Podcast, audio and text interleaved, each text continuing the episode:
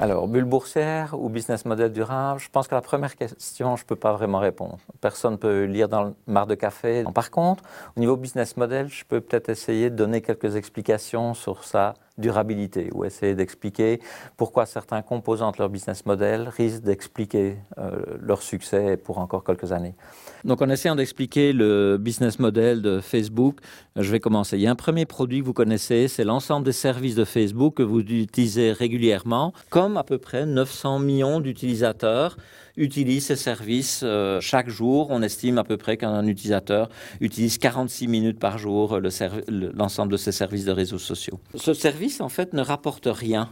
Donc, euh, à part le contenu que les internautes chargent en ligne, et ce contenu intéresse d'autres clients. Donc, Facebook vient avec une deuxième proposition de valeur qui intéresse les annonceurs c'est en fait une audience d'un certain nombre de centaines de millions de personnes qui sont potentiellement accessibles, touchables par la publicité que des annonceurs vont faire. Procter Gamble, qui fait une de ses campagnes marketing, par exemple, sur euh, un déodorant et qui va le faire entièrement sur euh, Facebook avec un succès assez prodigieux, ces annonceurs euh, qui utilisent ce produit ou ce service, eux, ils rapportent un gros revenu à l'entreprise, puisqu'on estime que 80% des 4 milliards de chiffres d'affaires de l'année passée sont dus à ces revenus de la publicité.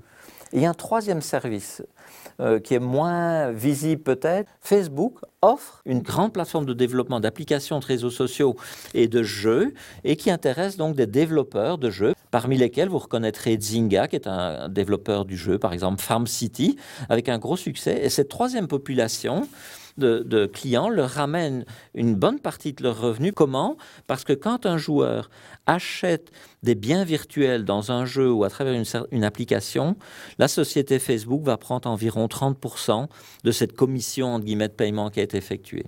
Et on estime que cette partie, ces développeurs, rapportent à peu près un milliard à la société en, en 2011 de nouveau.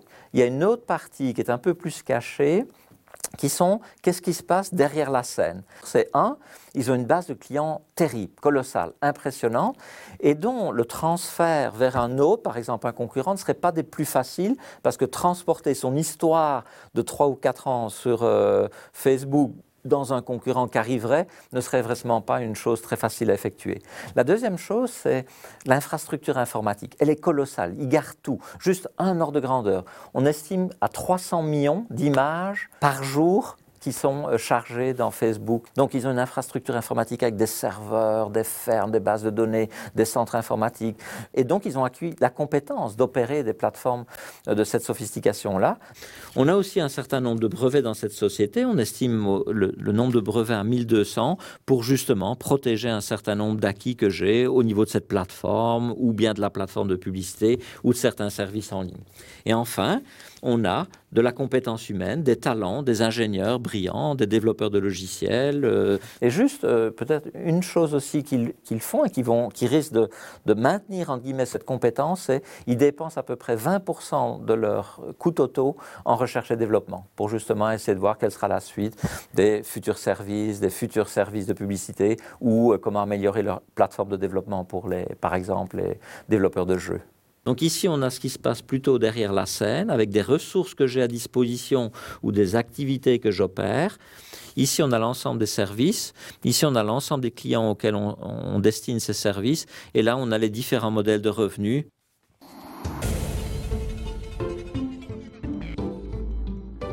Euh, pourquoi Facebook rentre en, bourse maintenant? Euh, Difficile à répondre. Généralement, quand on rentre en bourse, c'est parce qu'on va chercher des capitaux.